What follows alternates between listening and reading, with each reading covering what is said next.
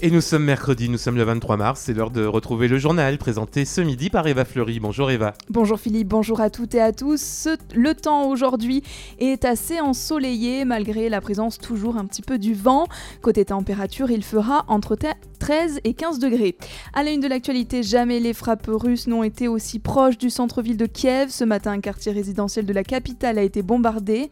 À Mariupol, 100 000 personnes sont toujours bloquées sans nourriture, sans eau sans médicaments. Et ce sera le temps fort de la journée. Volodymyr Zelensky doit s'adresser aux parlementaires français dans 3 heures maintenant. Un message vidéo d'une quinzaine de minutes en direct depuis Kiev. Il sera écouté simultanément au Sénat et à l'Assemblée.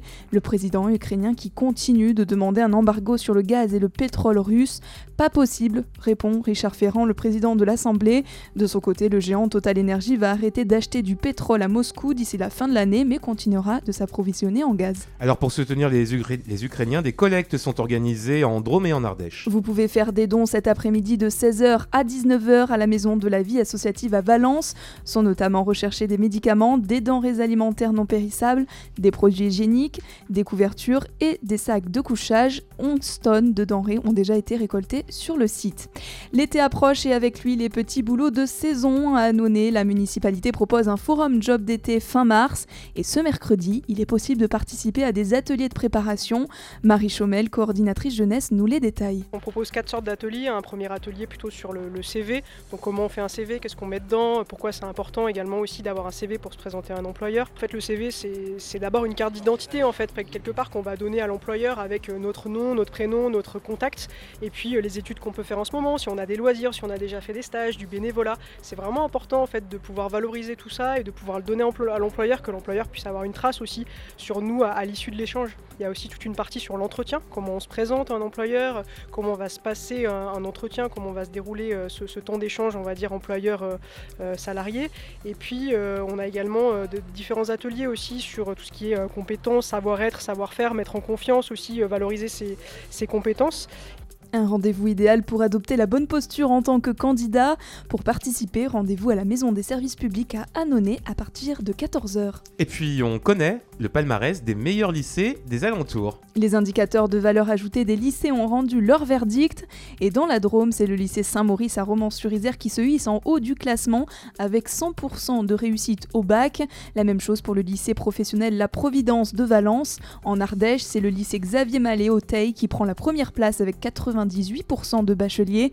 Le classement est calculé selon les taux de réussite au bac, les mentions, mais aussi la façon dont les enseignants accompagnent les élèves. Autre classement, celui du guide Michelin qui a décerné ou retiré ses étoiles à de prestigieux établissements. Le Kléber à Grane est le seul restaurant à gagner une nouvelle étoile en Drôme et en Ardèche. La, la Dromoisane Sophie Pic reste bel et bien la chef la plus étoilée du monde. Elle a gagné une première étoile pour son restaurant La Dame de Pic à Megève. A contrario, la maison Chabran de Ponce de l'Isère perd une étoile. L'emblématique chef Michel Chabran en a en effet quitté le restaurant pour passer progressivement la main à son fils Louis. Et le restaurant Les Cèdres de Granges-les-Beaumont perd lui aussi une étoile. Il ne lui en reste plus qu'une. Il a été interpellé en Hongrie. Le principal suspect de l'assassinat de Federico Martina Rambourou a été arrêté. Il se nomme Loïc Le Priol. Il est âgé de 27 ans et c'est un ancien militaire. Ce militant d'extrême droite est soupçonné d'avoir ouvert le feu sur l'ancien rugbyman qui en est décédé. Une autre personne est toujours recherchée. Hier, une jeune femme qui aurait conduit le véhicule dans lequel les suspects auraient tiré sur le rugbyman a été mise en examen. Éric Zemmour visé par une plainte pour contestation de crimes contre l'humanité déposée par six associations anti-homophobie. Elles font référence au livre du candidat dans lequel il cite La déportation en France d'homosexuels en raison de leur orientation sexuelle est une légende pendant les guerres 14-18 et 39-45. Un chiffre 10 millions, voilà le nombre de volailles abattues en France depuis le début de l'épisode de grippe aviaire cette année, épisode le plus sévère jamais connu dans l'Hexagone. La boîte noire du Boeing 737 qui s'est écrasé en Chine a été retrouvée. Oui, après des fouilles entamées hier, les autorités ont pu récupérer l'enregistreur du vol China Eastern MU5735. L'appareil s'était écrasé lundi dans le sud du pays avec 132 personnes. La compagnie a, elle, décidé d'immobiliser tous ses 737-800 NG en attendant l'enquête, soit 111 appareils. Et il y aura un peu d'Ardèche ce soir sur M6 dans l'émission de Top Chef, le chef des chefs. Deux grands chefs auront pour défi de un produit emblématique, la châtaigne AOP de l'Ardèche. C'est Patrice Galliana, Casteni, culteur à la boule, qui a fourni les châtaignes de variété pourrette et qui a jugé les plats en compagnie du critique culinaire François-Régis Gaudry.